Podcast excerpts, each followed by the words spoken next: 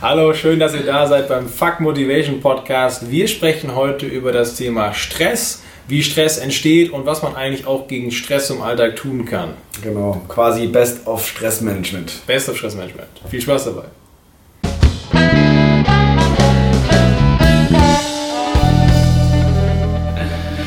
Hi und herzlich willkommen zu dieser neuen Folge. Und wir wollen über das Thema Stress reden. Wie entsteht Stress? Was ist eigentlich Stress? Und woran erkennen wir es? Und wie können wir damit umgehen? Das heißt, so Themenbereiche, die so im Bereich Stressmanagement reingreifen. Und was fällt dir im ersten Moment dazu ein? Zum Stressmanagement? Zum Thema Stress, Stressmanagement, beziehungsweise wir können ja mit der Fragestellung anfangen, was ist eigentlich Stress und Ja, wie kommt dieser zustande? Also für die, die es noch nicht wissen, viele haben sich schon mal so ein bisschen damit beschäftigt oder kennen das schon aus irgendwelchen ultra spannenden Gesundheitsseminaren und sowas. Ne? Ähm, Stress ist eigentlich dazu da, um uns zu schützen, weil äh, der Körper dann leistungsbereiter ist. Da werden also bestimmte Hormone ausgeschüttet, ihr kennt bestimmt Adrenalin, vielleicht noch Cortisol, müssen wir also nicht zu sehr in die Tiefe gehen. Auf jeden Fall stellt sich der Körper quasi darauf ein, dass er mehr leisten kann. Das hat uns früher ziemlich viel gebracht, weil wir dann vor einem wilden Tier wegrennen konnten. Oder wie ich das mal hatte, als ein Schäferhund hinter mir her war, war ich ziemlich schnell auf einer Bushaltestelle oben. äh, ja, also solche, solche Sachen. Also es ist normal, es Das ist, nicht, es genau, ist keine es Krankheit. Das ist auch gar nichts Schlimmes, eigentlich ist es was Positives. Ähm, es hat aber immer damit zu tun, dass wir uns normalerweise bewegen. Ja? Wir können dann schnell laufen, gut klettern, kämpfen, was auch immer. Wir sind irgendwie leistungsbereit vom Körper her, können dabei schlecht denken. Das werdet ihr auch kennen, dass man im äh, Stress schlechter denken kann. Ja, so sieht das dann aus. Und äh, das Problem, was wir dann mit Stress haben, das entsteht eigentlich immer erst dann, wenn wir aufgrund unserer ja, veränderten äh, Umgebung und, und Arbeitsbedingungen, Lebensbedingungen ähm, uns eben sehr wenig bewegen heutzutage und äh, Stress eigentlich in den Situationen auftritt, wo wir uns gerade gar nicht bewegen wollen, sondern wo wir eigentlich eher denken wollen. Und das ist dann eben ähm, das Problem, was wir heute oft mit Stress haben. Oder eben auch, wir uns keine Zeit nehmen für Regeneration, keine Zeit nehmen für Pause, was eben auch entsprechend das Pendant wäre zu einem Anspannungszustand, den wir in unserem Körper haben, weil auch das Thema Stress, wenn man es übersetzt im Englischen, äh, hat eben auch diesen Aspekt von Zwang und Druck. Genau. Und das spiegelt sich natürlich auch in unserem emotionalen Empfinden wieder und natürlich auch im Körper. Ja, letztendlich äh, entstehen eine Stresssituation genau dann, wenn du die für gefährlich hältst, für bedrohlich hältst, wenn du meinst, äh, es könnte jetzt irgendwas äh, Schlimmes passieren. Ja? Das war eben früher der Moment, wo du erkannt hast, da steht jetzt irgendein wildes Tier, das könnte mir jetzt bedrohlich werden, also muss ich jetzt handeln.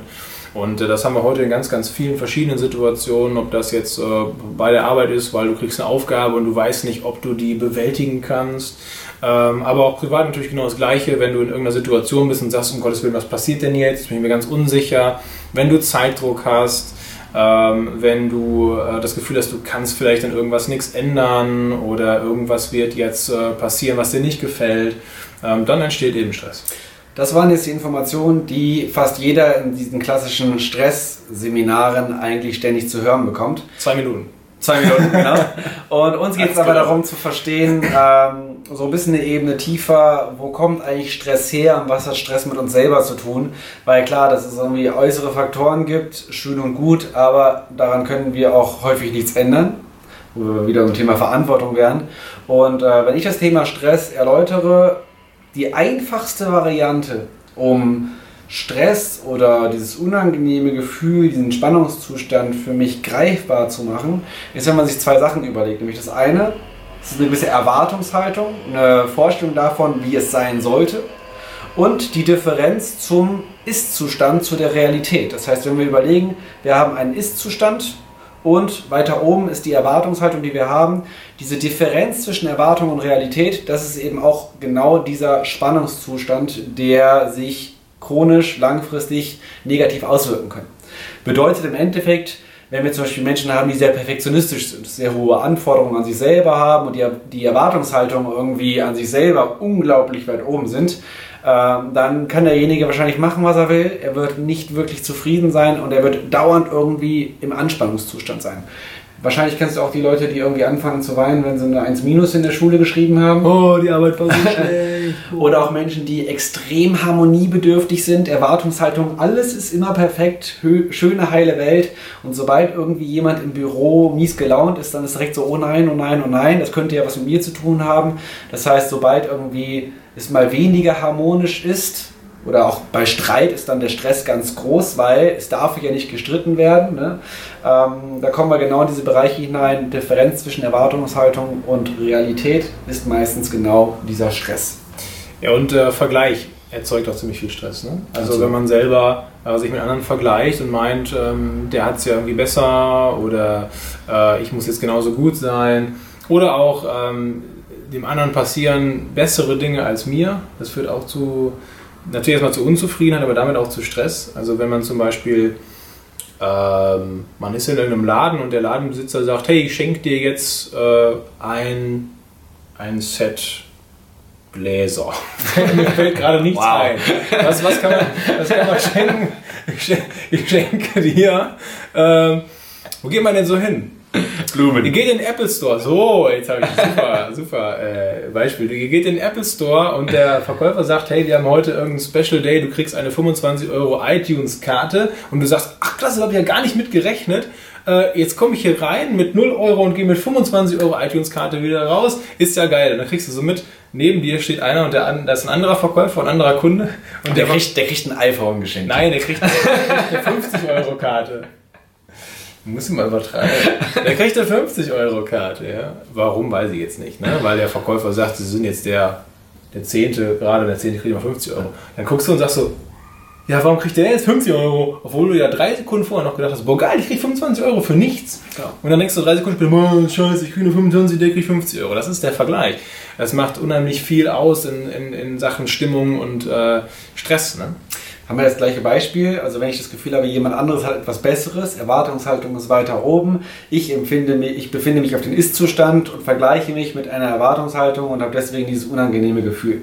Passiert im Social Media auch ganz viel, wenn es um diese ganze Fitness-Thematik geht. Alle haben ein perfektes Leben, alle haben ein Sixpack, allen geht es perfekt, alle sind nur noch auf Hawaii und essen nur noch das beste Essen, was man sich kaufen kann, fahren nur noch Ferrari.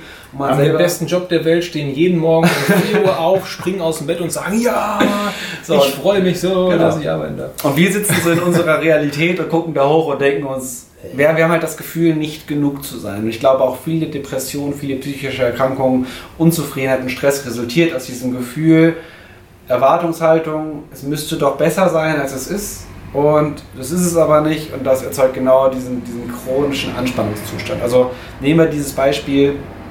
Ähm, es ist vollkommen normal, dass Menschen von der Prüfung auch körperlich Stressreaktionen entwickeln. Dass man zum Beispiel vor der Prüfung auf die Toilette rennen muss. Das ist absolut normal. Also ja? Verdauung ist ein ganz großes Thema. Was haben wir? Schwitzen, Zittern. Von Zucken. Absolut, Augenzucken. Finger, äh, äh, hier so rumspielen, irgendwas hier machen, Nägel kauen, äh, auf Lippe beißen. Äh. Genau, also wir haben so, so, so akute Signale, wo man das relativ auch an der Körperhaltung, kann man das auf jeden Fall direkt beobachten. Äh, dass jemand vor einer Prüfung das zum Beispiel hat, ist vollkommen legitim. Wenn wir jetzt aber jemanden haben, der sehr, sehr perfektionistisch ist, der das Gefühl hat, ständig funktionieren zu müssen, der ständig diesem Gefühl ausgesetzt ist, ist dann relativ naheliegend, dass dieser Stress sehr chronisch werden kann und dadurch auch körperlich sich chronische psychosomatische Erkrankungen entwickeln ja. können, dass jemand ständig unspezifische Unverträglichkeiten hat, ständig Migräne hat, ständig Verspannung hat, ähm, flache Atmung hat, Sodbrennen entwickelt und so weiter, äh, bis hin zu auch keine Lust mehr auf Sex zu haben und so weiter. Ja, und auch äh, solche Sachen wie bis hin zum Herzinfarkt, Schlaganfall, ja. Übergewicht kann zum Beispiel auch, also auch Diabetes, solche Geschichten, weil äh, auch dieses, äh, das sogenannte Cortisol, das langfristige Stresshormon, das ist halt, das staut sich immer so an, es geht aus eurer Perspektive jetzt so immer hoch, hoch, hoch, hoch, hoch und das geht nicht mehr runter. Also nur wenn du dich sehr viel bewegst, nur wenn du sehr viel Entspannung machst, dann geht es irgendwann runter. Äh, aber ansonsten steigt das immer, das hat so einen Verlauf. Ne? Es geht immer so wellenförmig, es geht immer rauf, rauf, rauf. Und wenn das hier ist, dann hast du halt ein riesen Risiko für diesen ganzen, ganz krassen äh, Krankheitsverlauf. Scheiß. und, und, natürlich, äh, den man nicht haben will. Und es gibt natürlich tausende Verhaltensweisen, die genau daraus resultieren, dass wir unbewusst diese chronischen Stress haben und wir anfangen zu kompensieren, die übers Rauchverhalten, übers Essverhalten, Stressessen, Nervennahrung, Alkoholkonsum, exzessiven Sport betreiben, keine Pausen zu machen, arbeitssüchtig zu sein und eigentlich fast alle psychischen Abhängigkeiten resultieren eben auch daraus, dass äh, Menschen nicht mehr runterkommen können. Als klassisches Beispiel bei Studenten oder auch bei Jugendlichen dieses Kiffen zum Einschlafen. Mhm. Dass Menschen nicht mehr schlafen können. Also auch Schlafstörungen ist natürlich nicht Gedanken nicht loslassen können und in diesem Daueranspannungszustand zu sein, wo Sympathikusaktivität hoch ist, also wo quasi der Körper im äh, Ich kämpfe gleich gegen einen Werwolf Modus ist. Klar. Werwolf ist ja up to date. Und ähm, es ist sehr, sehr logisch. Also es geht, geht so weit, dass ich äh, schon Menschen gehabt habe, die Schlafstörungen hatten und die zum Einschlafen sich gekratzt haben. Also auch sich selber zu kratzen, zu prügeln und sonstiges, bis hin zu sich selber zu schneiden, wo wir auch wieder in diesem Bereich autoaggressives Verhalten ja. sind. Äh, sind viele Muster dabei, die im Endeffekt Spannungszustände beruhigen, lösen, wo wir letztendlich über Stressbewältigungsmaßnahmen reden, die kontraproduktiv sind, wo wir auch über Emotionsregulation reden. Also letztendlich auch alle klassischen äh, Suchtmuster wie, das war schon gesagt, Drogen, Alkohol, Zigarette ähm, und dann auch über Handy. Also es gibt ja auch Leute, die können Absolut. nicht einschlafen über das, äh, um das. Smart, ohne Smartphone irgendwie. Also so mit dem Smartphone irgendwann einschlafen, weil der Körper resigniert, aber nicht drei Minuten vorher mal das Ding weglegen und dann schlafen, sondern ne, bis zum letzten mhm. Fernsehen gucken, weil ich die Ruhe nicht ertragen kann. Also habe ich selber auch früher gehabt, dass ich nicht einschlafen konnte oder schlechter einschlafen konnte, wenn nicht irgendein Geräusch, irgendein Licht da war, weil man sonst liegt und denn die ganzen Gedanken hochkommen und man über alles nachdenkt, dann lieber ablenken lassen. Also ne, das hat ja auch damit zu tun. Und es gibt inzwischen mehr Unfalltote wegen Smartphone beim Autofahren als ja. wegen Alkohol beim Autofahren. Also dass man nicht es schafft, das Smartphone liegen zu lassen, wenn man eine WhatsApp bekommt, während man beim Autofahren ist und das Gefühl hat, währenddessen antworten zu müssen, was auch dieses Gefühl von Zugehörigkeit, Angst davor kritisiert zu werden, dass man nicht erreichbar ist, äh, das ist Stress. Das, ist das erzeugt Stress also, und logischerweise ist das auch, wenn wir über Gesundheit unter anderem auch reden, da fängt ja Gesundheit an, dass man beim Autofahren nicht irgendwie eine Minute auf sein Handy schaut. Ja, wir wissen es alle besser und man hat es auch noch nicht genau. Es ist, äh, ja, äh, ganz, ganz grundlegend, ganz wichtig finde ich nochmal zu wissen, äh, dass Stress letztendlich keine Situation ist, die von außen kommt. Also es gibt keine Stresssituation an sich, sondern eine Stresssituation wird es halt dann, wenn du in deinem Kopf das so bewertest. Mhm. Ja. Also ihr werdet bestimmt Leute kennen, die in einer Situation ganz anders reagieren als ihr selber, dass ihr selber total gelassen bleibt und der andere rastet völlig aus oder umgekehrt. Ähm, ganz, ganz greifbares Beispiel ist für mich immer so Angst vor zum Beispiel Spinnen. Mhm. Ja? Also nicht die Spinne verursacht den Stress, sondern das, was du über die Spinne denkst, verursacht den Stress. Und wenn einer auf dem Bauernhof aufgewachsen ist, wird er mit Spinnen relativ wenig Probleme haben und wird jetzt äh, sagen, selbst wenn die mir irgendwie über den Arm rennt, ist mir doch wurscht. Aber der nächste, äh, meistens sollte die gar nicht so viel Kontakt dann zu zum Beispiel diesen Tieren hatten, denen immer erzählt wurde, oh, das ist ganz ekelig und schlimm und furchtbar ähm, die haben auf einmal eine riesen Stresssituation, weil der Kopf sagt, nein, das ist was ganz, ganz Furchtbares. Ja, und dann entsteht der Stress. Ähm, auch wieder Extremsituationen oder Extrembeispiele. Ähm, wenn es Menschen gibt, die sich dazu entschieden haben, Selbstmord zu begehen, die werden ganz ruhig. Die stresst gar nichts mehr. Also einfach nur dieses Bild, ich glaube, jeder kann es nachvollziehen, dass wenn jemand sich wegen Kleinigkeiten aufregt, ungeduldig ist, ständig gestresst ist. Ähm, man kann beobachten bei Menschen, die Selbstmord, also sich entschlossen haben, Selbstmord zu begehen, dass die auf einmal unglaublich ruhig werden, noch gar nicht mehr darüber reden und nur unglaublich gelassen sind, was jetzt irgendwie erschreckend klingt. Aber ja, natürlich der Entschluss oder die Überlegung, genauso wie Suizidgedanken im Jugendalter, das ist ein beruhigender Gedanke. Wenn ich Sachen habe, die mich als Jugendlichen total krass beschäftigen, dass äh, Jugendliche darüber nachdenken, dem ein Ende zu bereiten, ist ein Muster, was im ersten Moment eine gewisse Funktion hat, nämlich, dass es beruhigt.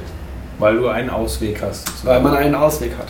Und insofern ist es unglaublich wichtig, oder doch, ist es unglaublich wichtig, genau zu reflektieren, welche Erwartungshaltungen habe ich, an welcher Stelle hänge ich ständig an äh, Mustern dran und wie erkenne ich mich selbst dabei, äh, dass ich quasi so eine Art Anker habe.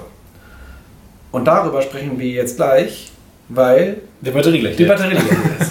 Jetzt haben wir ganz viel darüber gesprochen, was Stress ist, wo er herkommt und so weiter. Das ist alles schön und gut, aber es bringt uns als allen auch nicht viel, weil die Fragestellung ist natürlich, wie gehen wir richtig mit Stress um?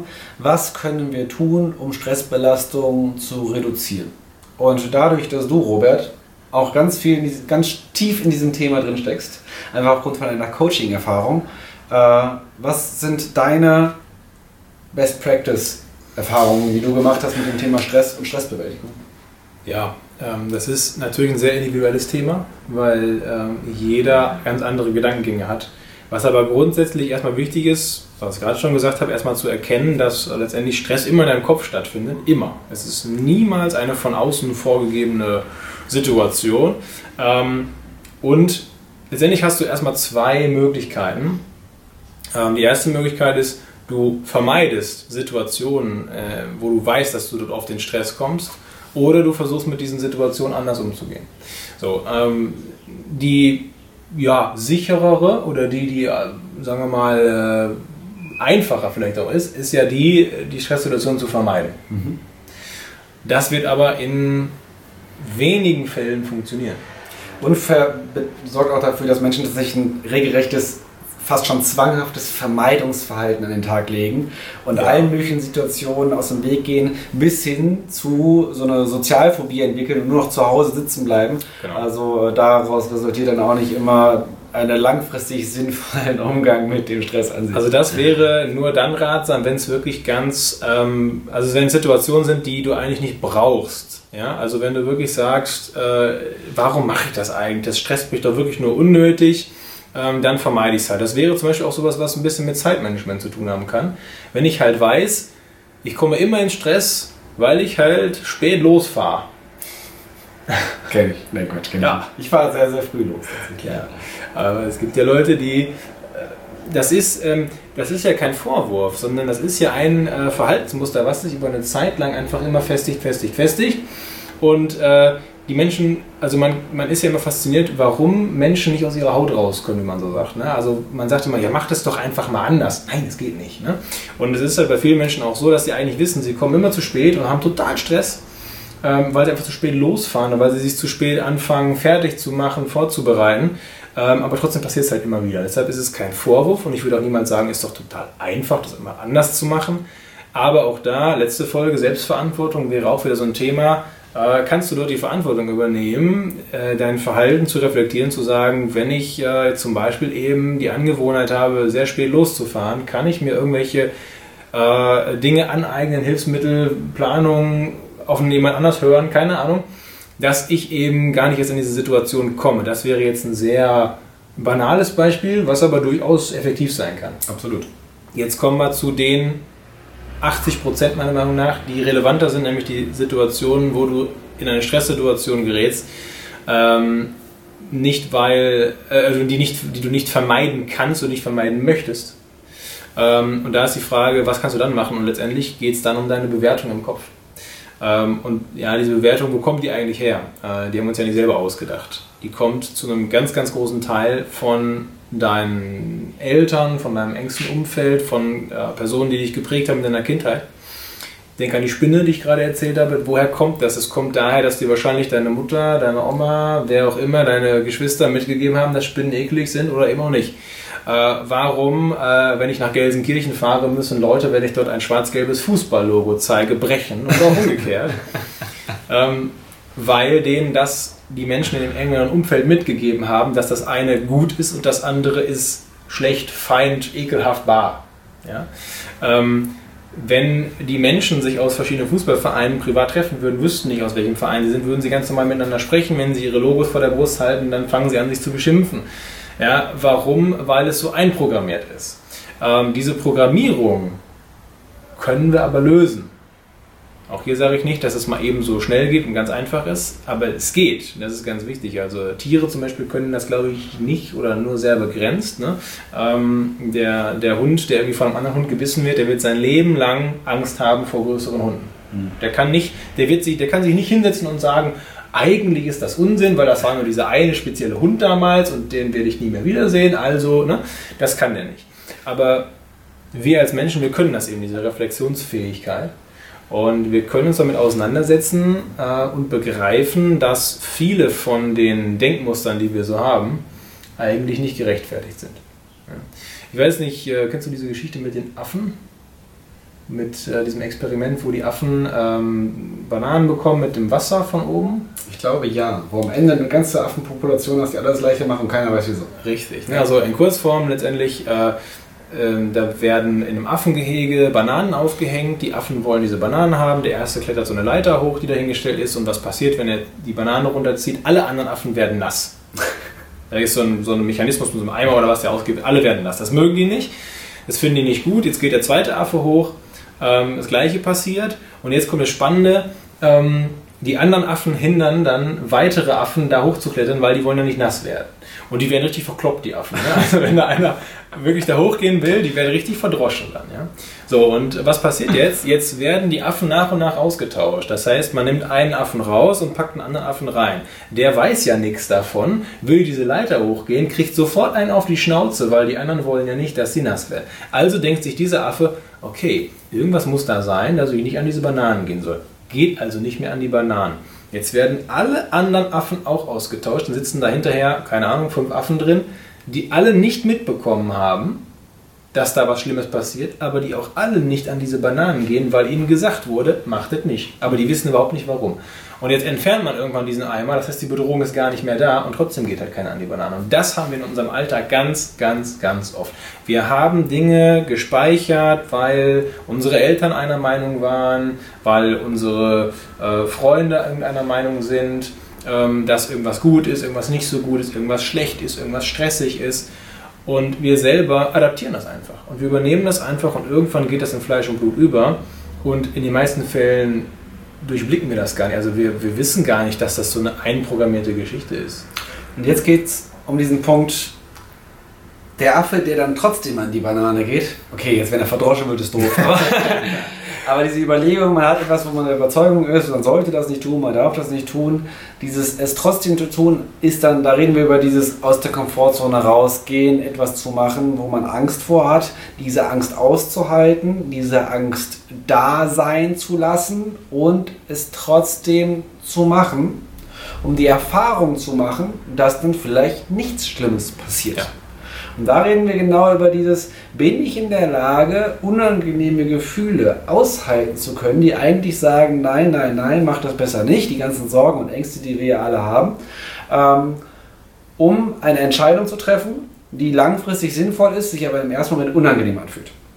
Und da geht es ganz viel um emotionale Intelligenz, sprich, wie gehe ich mit diesen Emotionen um, mit diesen Ängsten um, die ich habe, wenn ich eine Entscheidung treffe, die auch negative Konsequenzen mit sich bergen kann. Ja. Weil ich vielleicht gelernt habe und genau das Gefühl habe, okay, nee, wenn ich das jetzt mache, sowas macht man nicht, sowas darf ich nicht. Äh, ich glaube, wenn es darum geht, Verantwortung zu übernehmen, geht es genau darum, Entscheidungen zu treffen, die nicht dem allgemeinen Konsens entsprechen und den eigenen Überzeugungen äh, entsprechen, wie ich sie immer gehabt habe, damit ich in der Lage bin, etwas freier zu werden etwas mehr mich selbst zu fragen, was tut mir gut. Ich mache das jetzt und gucke mal, was emotional mit mir passiert und schaue mal, wie ich mit diesen unangenehmen Emotionen umgehe. Ich würde an der Stelle noch gerne ein paar Techniken aus dem Coaching mitgeben. Ähm, eine Technik, die mir sehr gut gefällt, die aber auch ziemlich komplex ist, aber man kommt ein bisschen rein, äh, nennt sich Reframing. Das heißt also vom englischen Frame Rahmen. Äh, man setzt also irgendeine Situation, die man jetzt selber negativ empfindet oder stressig empfindet, in einen anderen Bezugsrahmen. So, das kann zum Beispiel so sein, ähm, dass man selber einfach mal jemand anders eine Story erzählt, wertfrei, und dann den mal fragt, was sagst du eigentlich dazu? Und in vielen Fällen sagt er was völlig anderes und empfindet das völlig anders als man selber. Ein schönes Beispiel aus dem Coaching, äh, ein Klient kommt zu mir und sagt, ähm, er hat so Stress mit seiner Freundin, weil die würde ihn ja überwachen. Und dann habe ich gefragt, wie, wie, die überwacht dich? Ja, und dann ruft die dann an und dann äh, stellt sie ihm dann was zu essen hin, aber schreibt noch einen Zettel, er soll sich dann melden. Und äh, dann äh, schreibt sie ihm eine E-Mail zur Mittagspause und dies und jenes. Als Coach ist man dann immer neutral, das heißt, ich sage jetzt dann nicht, das finde ich aber gut, das finde ich schlecht. Was wir gemacht haben, war, wir haben das jemand anders erzählt, ganz wertfrei. Und der andere hat gesagt, boah, du hast aber eine tolle Freundin, die sich so viel kümmert, das würde ich mir auch wünschen. und da hat dieser Erste echt dann total lange so das auf sich wirken lassen hat gedacht, ja. Ne, also er ist dann zum Entschluss oder zu, dem, äh, zur Schlussfolgerung gekommen, er hat das erst als Überwachen eingestuft und durch diesen anderen Blickwinkel hat er es irgendwie dann auch empfunden als äh, einfach Fürsorge und, und Ausdruck halt von Zuneigung und Liebe. Ähm, das ist Reframing. Also du kannst dich selber fragen, wenn ich das einem erzählen würde, was würde der dazu sagen? Vielleicht auch eine konkrete Person, mein guter, bekannter so und so. Äh, was würde der dazu sagen? Oder du erzählst es wirklich jemand anders und der spiegelt dir eine andere Perspektive, also es in einen anderen Bezugsrahmen zu setzen. Die Frage ist immer, wie könnte man es noch sehen? Mhm. Ähm, das ist, das ist finde ich, sehr effektiv. Ähm, was mir sehr, sehr gut geholfen hat, ähm, ich hatte mal eine Situation, da habe ich mein Portemonnaie verloren. Und äh, da habe ich natürlich auch mich total gestresst, weil da sind Karten drin und Führerschein und Autos und ähm, war jetzt nicht viel Geld drin, aber du musst ja überall hinrennen und das machen lassen, das dauert und so weiter. Äh, super Stresssituation. Und dann äh, habe ich mich davon zeitlich distanziert. Äh, das ist nämlich auch eine Technik, sich zu fragen, wird mich dieses Ereignis jetzt in äh, drei Monaten oder in sechs Monaten oder vielleicht in einem Jahr noch tangieren. Mhm. Also wird das, werde ich immer noch dann so schlecht darüber denken und das immer noch Stress bei mir auslösen und so weiter. Und da war relativ schnell klar, nein. Also irgendwie im schlimmsten Fall in drei Tagen ärgert mich das noch, aber in zwei Wochen ist das auf jeden Fall schon wieder vergessen. Ähm, also es wird jetzt nicht so sein, das war mir relativ schnell klar, dass ich halt in einem Jahr irgendwie dann unter einer, unter einer Brücke sitze mit so einem Pappbecher und sage, seit dem Tag, wo ich mein Portemonnaie verloren habe, da ging es bergab. ja, das, das war mir halt relativ schnell klar, dass es nicht passieren wird. Ja, es ist ärgerlich in dem Moment. Ja, du hast Gerenne äh, und so weiter, aber es wird dich halt nicht, äh, es wird dich halt nicht irgendwie nachhaltig jetzt schädigen, belasten. Und ganz ehrlich, eigentlich kann man sich das mal so grundlegend vor Augen halten. Ihr hattet alle schon mal Stresssituationen, ihr habt alle schon mal gedacht, jetzt ist mein Leben vorbei, jetzt habe ich einen ganz krassen Fehler gemacht, das kann ich nie wieder gut machen. Ich habe jemanden total emotional angegangen, beleidigt, ich habe im Job was total falsch gemacht, das ist das aller, passiert, was passieren konnte. Und ihr seid alle noch da. Ihr seid alle noch da. Ihr seid nicht äh, am Ende eurer Kräfte angekommen. Das heißt, so schlimm war es eigentlich alles gar nicht. Bedeutet im Endeffekt, wie könnt ihr andere Situationen anders bewerten? Schritt Nummer eins wäre, die aktuelle Bewertung etwas zu lockern, etwas zu lösen. Das ist der Grundgedanke, was auch Meditation meint, dass man sich hinsetzt, sich selber spürt, Dinge um einen herum wahrnimmt und versucht, diese nicht zu bewerten. Das schafft man auch im Alltag. Es muss nicht in Schneidersitz auf dem Boden Ihr müsst keine Räucherstäbchen Es geht auch beim Autofahren, es geht in der Warteschlange, es geht auch in, insbesondere in den Situationen, wo man das Gefühl hat, boah, jetzt werde ich gerade unruhig, dann mal zu versuchen, die Bewertung ein bisschen zu lösen. Okay, was nehme ich eigentlich gerade wahr, ist der allererste Schritt. Der zweite Schritt ist zu schauen, welche alternative Bewertung kann es denn geben? Und neben den Sachen, die Robert gerade gesagt hat, finde ich einen Aspekt noch sehr, sehr wichtig, nämlich Krisen sind in den meisten Fällen sogar sehr sinnvoll. Weil über dieses Zweifeln, über die Enttäuschung fängt man an, neue Überzeugungen zu entwickeln.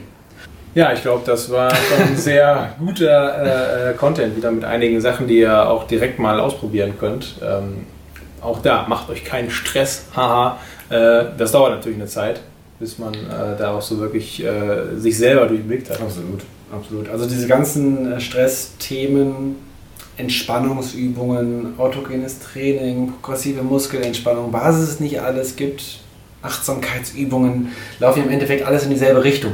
Es geht ja einfach nur darum, äh, sich selbst zu spüren, Genussfähigkeit zu lernen, anders zu bewerten als bisher, um dann entsprechend äh, Gelassenheit zu trainieren. Ja. Genau. Insofern. In dem Sinne eine entspannte Woche euch. Wir sehen uns nächsten Montag. Abonniert äh, auf YouTube hier unten den Kanal und gebt uns gerne auf iTunes eine gute Bewertung mit möglichst vielen Sternen. Und ähm, ja, eine bis gute dann. Zeit. Bis dahin. Bis dann. Ciao.